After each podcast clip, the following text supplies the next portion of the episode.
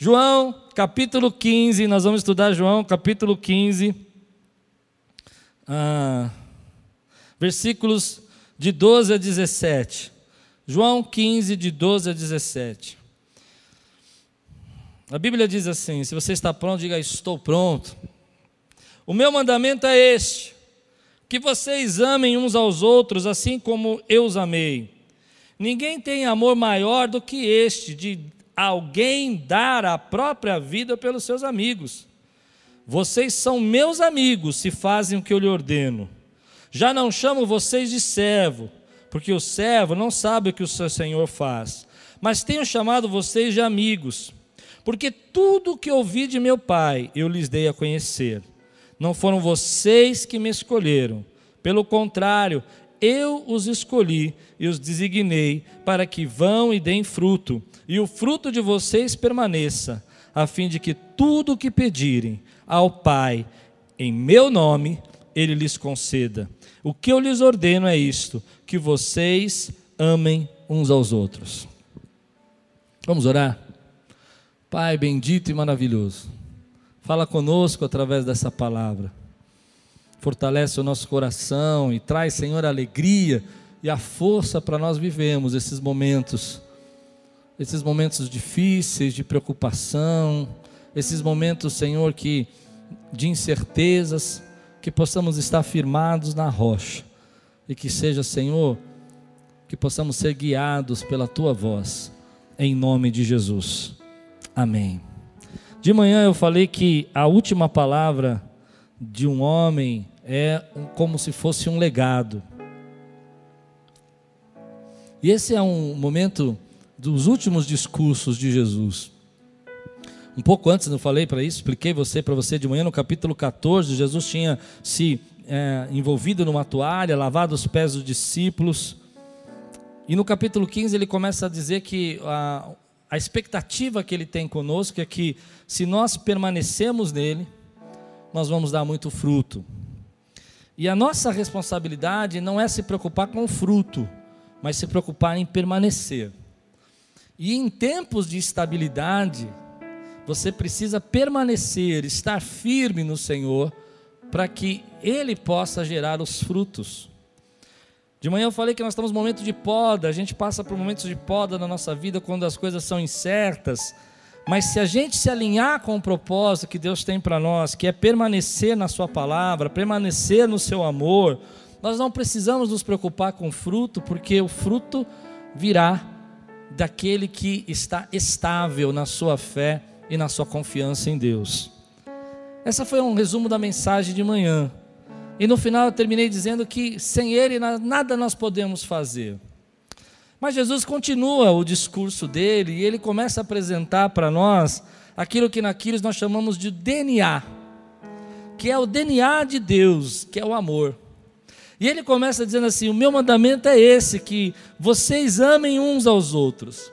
Se você já fez escola de voluntário aqui, se você já fez a jornada do membro, você já deve ter visto eu falar muitas vezes sobre isso, que a expectativa de Jesus é que nós fôssemos conhecidos como discípulo dele, porque não porque fazemos milagre, ou porque somos perfeitos, ou porque não temos nenhum erro na nossa vida, mas porque nós nos amamos. E esse é o DNA de Deus. E nunca antes, querido, no meu ministério, na vida que eu tenho como pastor, eu vi um tempo onde esse DNA se torna mais importante. Não se torna só importante para socorrer alguém que está precisando, mas o amor que Deus derrama sobre você, esse amor que Ele invade você, o DNA dele que está em você, que é amor, precisa se transbordar e precisa atingir pessoas. Mas aí eu fiquei pensando que esse DNA que é o amor que Deus colocou em nós, e Ele disse: olha, o mandamento é este, que vocês amem uns aos outros, precisa começar dentro da nossa casa, precisa começar dentro da nossa família. E aí a gente começa a ver esses momentos, pessoas que, como eu falei quinta-feira, escute a mensagem, vale a pena, pessoas que se criticam muito dentro de casa, que se ofendem. Jesus está dizendo: olha, o meu mandamento é esses, que vocês se amem, ninguém tem mais amor do que este, do que dar a própria vida pelos seus amigos. Então, ele está dizendo: olha, sigam o meu exemplo, peguem o meu DNA, assim como eu amo vocês, amem as pessoas que estão ao seu redor. Ame a sua família, ame a sua casa. Não é tempo, querido, para críticas, não é tempo para ser. É, é, zombar das pessoas que você ama, não é tempo para você ficar aí brincando com coisas e discutindo e fazendo palavras duras, é tempo de você viver o DNA que Deus colocou no seu coração, o amor. É tempo de você entender que a igreja manifesta a glória de Deus quando ela ama os seus irmãos. Então tem gente aí, querido, que nesse momento eu fico perdido com isso, mas eu preciso ensinar isso para você é, querendo levar vantagem nessa situação, procurando oportunidades, mas não como, como oportunidades verdadeiras, mas como oportunistas, querendo subir preço de coisas, querendo aumentar as dificuldades que as pessoas já estão. É nesse momento que a igreja precisa manifestar e demonstrar o amor de Deus para a vida das pessoas. Mas a gente precisa começar isso dentro de casa, precisa dentro da nossa família, dentro da nossa igreja, dentro do nosso ministério, desses nossos irmãos. A marca da espiritualidade da igreja, querido, não são só sinais e maravilhas e milagres, mas o DNA da igreja do Senhor Jesus é demonstrar o amor para as pessoas que estão ao nosso redor. É isso que eu quero fazer, é isso que a igreja Aquiles vai fazer nesse tempo. Eu não sei como nós vamos fazer, mas eu sei que a como Deus nos ama, e eu amo o jeito que Deus te ama, eu amo o jeito que Deus me ama. Esse amor vai transbordar no nosso coração e vai chegar na família, vai chegar no seu amigo, vai chegar no seu vizinho, para dizer: ei, nós estamos juntos. E essa tempestade, como eu preguei semana passada, nós vamos atravessar baseado no amor de Deus. Mas eu preciso dizer que hoje tem muita confusão sobre o que é o amor.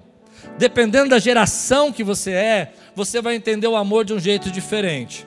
Por exemplo, se você é um jovem aí de 20, 23 anos para baixo, 22 anos para baixo, talvez você entenda o amor só como proteção.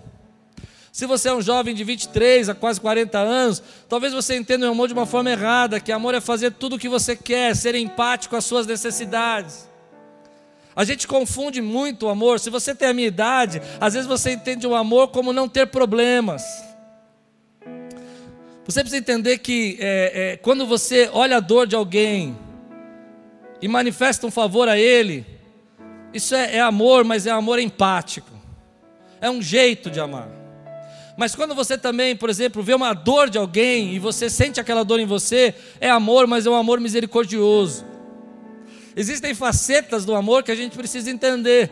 Mas quando um pai corrige um filho, é um amor justo é o amor que leva à justiça. Eu não sei se você está entendendo, nós precisamos da empatia, mas nós precisamos da justiça. E Deus está nos ensinando o jeito de nós amarmos nesse tempo.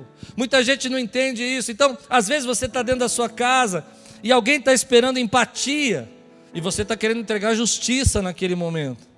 E alguém está esperando você misericórdia e você está querendo entregar a sua proteção.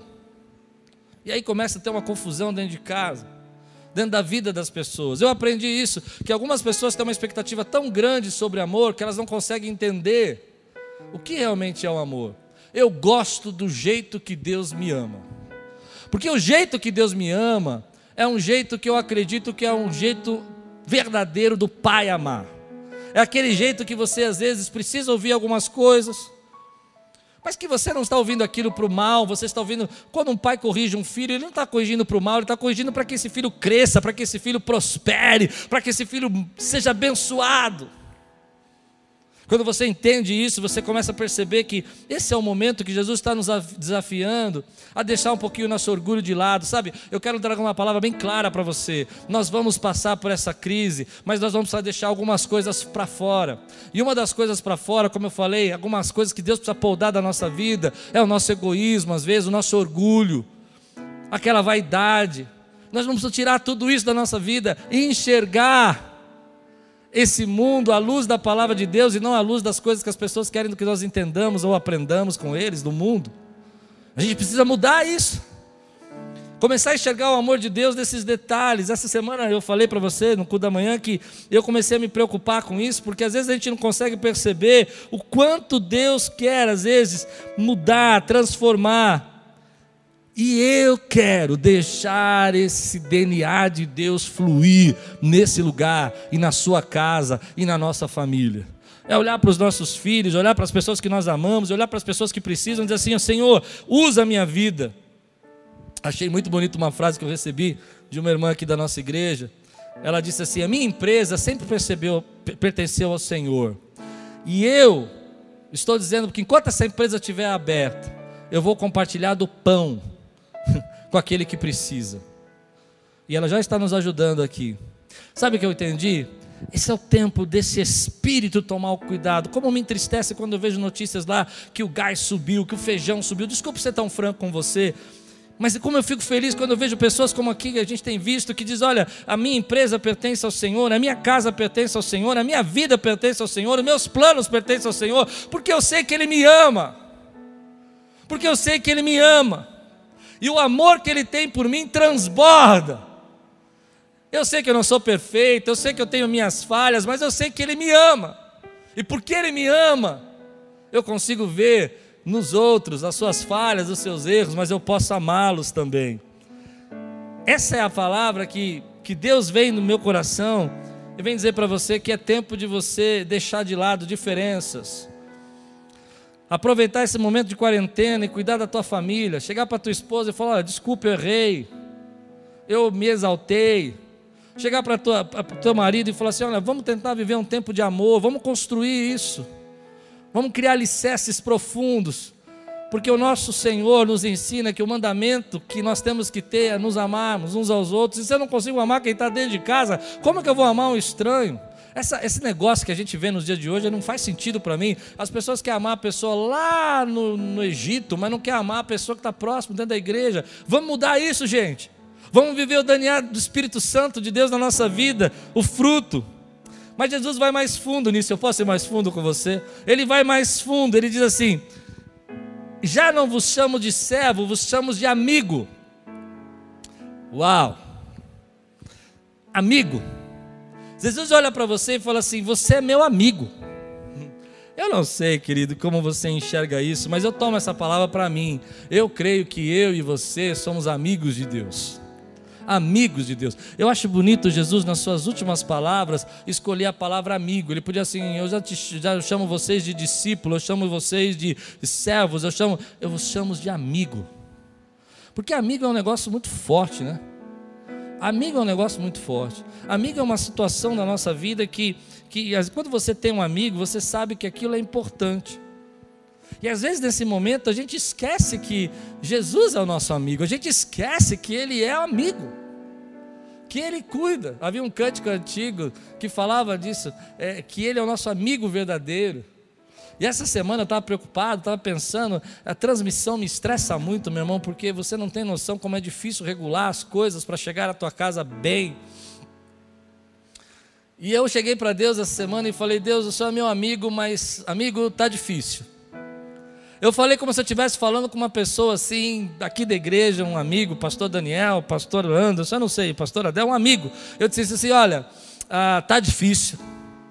Tá difícil fazer esse negócio funcionar, meu amigo. Mas sabe o que é gostoso, querido? É gostoso saber que ele olha para você e fala assim: Eu sei, meu amigo, mas nós vamos atravessar, nós vamos viver, nós vamos vencer. Ele é teu amigo, ele é meu amigo. E sabe, o amigo faz algumas coisas pelo outro. O amigo é um defensor. Quando você é amigo de alguém verdadeiramente, Jesus fala que ele é o nosso amigo, ele está dizendo para nós que ele é o nosso defensor. Eu não sei se você já teve um amigo verdadeiro, eu acredito que sim, pelo menos um. Mas geralmente, quando você tem um amigo verdadeiro e alguém vai falar mal de você para aquela pessoa e fala: não, não, não, pode parar. Eu conheço e não é nada disso não. E fica bravo, toma dor. Toma dor. Jesus é o nosso amigo que nos defende. Jesus é o nosso amigo que sabe das nossas limitações. Jesus é o nosso amigo que nos protege. Amigos são aqueles que nos amam. Nos amam ao ponto de dizer: Olha, conte comigo, o que, que você precisa. Amigos são aqueles que nos promovem. Amigos são aqueles que nos colocam na frente de outras pessoas e não têm vergonha de nos apresentar. Amigos são aqueles que nos compartilham conosco as suas bênçãos. E Jesus é o nosso amigo. Quando eu penso que Jesus é o nosso amigo, nesse momento de crise, nesse momento de dificuldades, eu digo para você que é muito bom saber que Jesus é o nosso amigo. Eu me lembro de uma coisa que eu não sei se eu vou conseguir contar para você sem chorar. Eu vou tentar. Ah, no dia que meu pai faleceu, ele faleceu numa madrugada. Eu morava num sobrado, meu pai estava na, na sala da minha casa. E numa cama hospitalar, ele não conseguia descer da cama. E eu subi para o meu quarto e ele ficou na sala ali, orando. E eu fiz uma coisa que talvez eu não devesse fazer. Você já fez uma coisa que você não devia fazer, coisa de menino? Eu fiquei meio na escada ouvindo a oração do meu pai. Foi a última oração dele, eu não sabia que ia ser a última oração dele. E ele chamava Jesus de JC. É, meu pai era doido, não dá para te explicar. Só quem conhecer meu pai sabe disso. É doido no bom sentido, mas ele falava assim: Ô JC, ô JC. E eu achava engraçado, porque eu já era pastor, e eu achava aquilo muito louco, né? Eu chamava Jesus de JC. E eu fiquei parado ali na escada, era uma, um sobrado, a parte de cima, aquele, aquela, aquele buraco da escada, fiquei ouvindo. Ele falou assim: Ô JC, tá difícil, né? Tá doendo. E meu pai fez uma oração, eu, eu, por isso que eu disse para você que é muito difícil. Ele disse assim: Eu não sei porque que o senhor não vai me levar. Você não vai me levar, não? Eu estou esperando para ir para o céu. Vamos logo, JC. Me leva logo. Eu não aguento mais essa dor. Eu quero ir embora. É claro que, como filho, você fica desesperado, né? Mas ele falou com uma, com uma característica que eu não consigo esquecer. Ele não estava falando com Deus, Criador dos céus e da terra, que mora do outro lado do universo. Ele não estava falando com El Shaddai, o Todo-Poderoso. Ele não estava falando com o Alfa e o Ômega. Sabe, eu quero dizer, um Deus distante, uma coisa que você imagina lá na sua alma. Ele estava falando com o amigo dele. Com o amigo dele. Naquela noite ele passou mal, faleceu. Mas antes de falecer, no, no dia de manhã, era de manhã e ele ainda estava vivo. A gente desceu e ele estava passando muito mal. E eu lembro que nós o levamos ao banheiro e ele abraçou, bateu no meu rosto assim e disse assim: Meu garoto, fique tranquilo, não fique nervoso. A paz que meu pai tinha naquele momento é porque ele sabia que o amigo dele era o defensor dele. Ele sabia que o amor do amigo dele garantia o futuro dele. Eu estou dizendo para você, querido, que eu não sei o momento que você está passando, eu não sei o que você pode estar enfrentando dentro da sua casa, nos seus relacionamentos, na sua vida financeira, na sua saúde, você tem um amigo. Jesus disse: Já não vos chamo mais de servo, vos chamo de amigo. E nesses dias eu fiz uma oração parecida com essa do meu pai. Eu disse: Pai, Senhor Jesus, meu Deus. Eu disse: Meu amigo, está difícil. Abre as portas. Faz as lives chegar nos lugares certos. Me ajuda a ajudar essas pessoas estão me procurando todos os dias para serem socorridas. Casas, clínicas, de pessoas. E eu creio que o nosso amigo ouviu a nossa oração. Eu creio que o nosso amigo está ouvindo a sua oração. Eu creio que o nosso amigo não rejeita a nossa oração. Ele é o nosso defensor. Amigos são aqueles que nos defendem. E Jesus é o nosso defensor. Eu não sei se você pode dizer glória a Deus aí. Eu não sei para quem que eu estou pregando agora, mas amigos são aqueles que nos amam. E Ele é o nosso amigo e Ele nos ama. Há três coisas que Jesus, através da sua amizade, do seu amor, Ele quer manifestar na nossa vida. Três coisas que eu quero deixar para você. A primeira eu falei um pouco de manhã, que quando Ele nos poda, Ele nos limpa, Ele nos limpa para nos libertar. Ou seja, o maior desejo da vida de um cristão é se aproximar do propósito que Deus tem para ele. O maior desejo da vida de um cristão verdadeiro é viver para a glória do Senhor. E Ele tira as coisas que estavam afastando você de viver para a glória de Deus. Ele te limpa para isso. E o amigo é aquele que vai te servir com liberdade. Ele vai deixar você ser autêntico, ele vai deixar ser você. E quando eu falo autêntico, eu estou dizendo daquilo que Deus criou, você para ser. Essa é a autenticidade do nosso ser. A autenticidade do nosso ser não é ser aquilo que as pessoas querem que nós sejamos, não é impressionar as pessoas com o nosso jeito. A autenticidade do nosso ser é ser aquilo que Deus criou para que nós fôssemos. E Ele nos criou para sermos livres para adorá-lo, para sermos livres para servi-lo. E nesse tempo eu creio que Ele vai tirar algumas coisas da sua vida que você pode até achar que está doendo, mas Ele está te servindo de liberdade. Está dizendo para você: agora é tempo de você ser livre. Você estava tão preocupado com isso, com aquilo, com carreira, com pressão. Seja livre. Seja livre para me adorar, seja livre para me servir, seja livre para viver o que eu chamei para você ser. Amigos não servem dessa liberdade. Quando você está com seu amigo de verdade, você sabe que você não precisa ser diferente. Você conta coisas para ele, você faz piada, você dá risada, não é assim? Porque ele te serve de liberdade. A liberdade que eu estou te falando é de autenticidade. A liberdade que eu estou te falando é de saber de onde você está. Quando você está com um amigo de verdade, ei, se você está comigo, diga amém agora, meu irmão. Porque quando você está com um amigo de verdade, você pode até contar os seus medos, os seus temores, e ele vai olhar para você, ele vai te encorajar, ele vai puxar você para cima e vai te trazer livre do seu medo, vai fazer você livre das suas preocupações. Esse é Jesus na sua vida, ele quer servir você com a liberdade dele. Ele quer servir também você, como eu disse, com o amor dele. O amor misericordioso, o amor empático, o amor que leva a graça, mas também quer te servir com amor justo. Porque um amigo de verdade fala a verdade para o outro. Quando você não é muito amigo da pessoa e a pessoa começa a falar um monte de coisa para você, você não tem muita amizade com ela, você simplesmente fala assim: ah, isso aí, valeu, valeu. É, não, vai nessa aí. É. Mesmo que você ache que não vai dar certo. Mas quando o cara é teu amigo, você fala: ei, peraí um pouquinho. Deixa eu explicar para você. Acho que isso aí não está uma boa ideia, não. Você já pensou? E Jesus quer servir você desse amor que é justo, que é transformador, que vai fazer você viver o DNA dele. Terceira coisa que Jesus quer servir você: primeiro com a liberdade, depois com o amor e por último com a paz.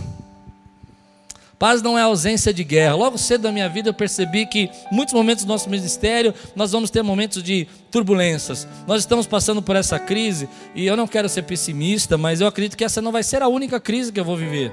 Já vivi outra nos passados, já enfrentei outras. É, eu não sou tão velho, mas eu me lembro, eu estava conversando com uma pessoa mais velha que eu essa semana, um pastor querido, e ele tem 60 anos, 61, e ele falou assim: Você lembra do plano Collor? Eu falei: Não, não é da minha época.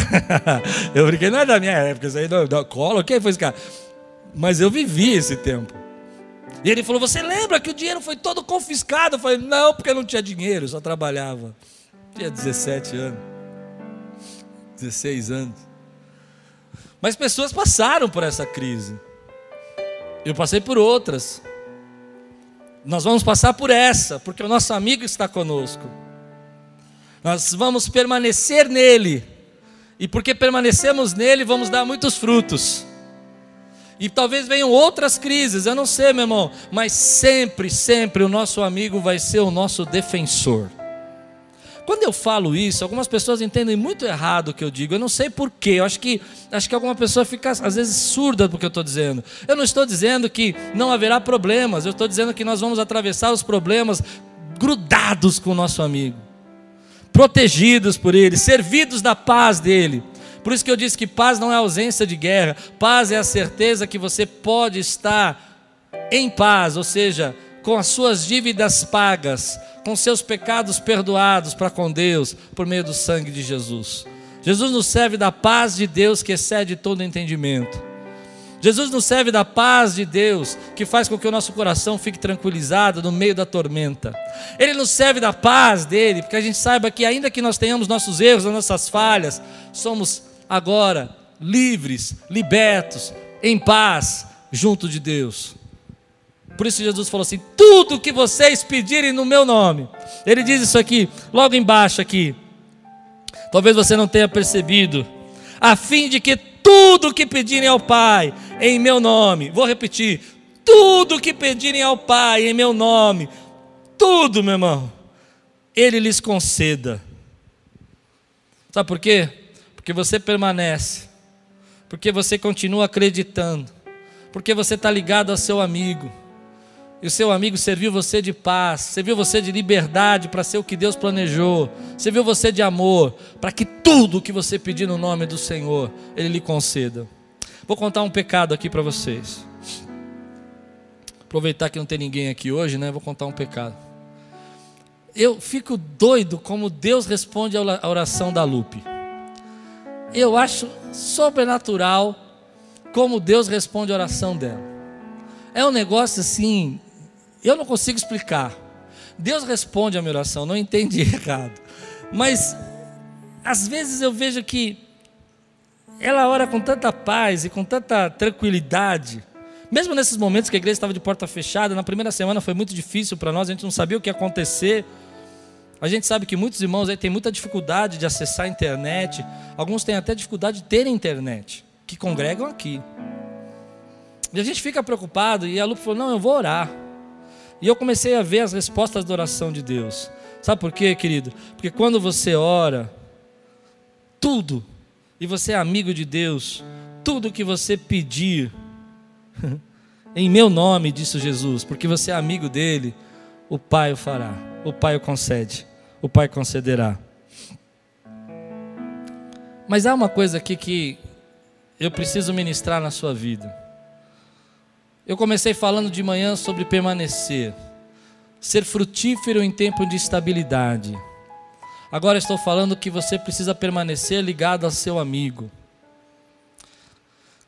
Mas há uma coisa que nesse momento a gente é provado, que é um coração de servo. Jesus nos chama de amigo, mas o nosso coração precisa ser de servo. Tem muita gente que nesse momento fica preocupado, fica irritado, fica nervoso. Eu vejo até pastores querendo discutir, querido, é hora de ter um coração de servo. O reino tem um rei, e o rei cuida do reino, ele vai cuidar, ele vai cuidar da sua igreja, ele vai cuidar do seu ministério, ele vai cuidar do nosso ministério.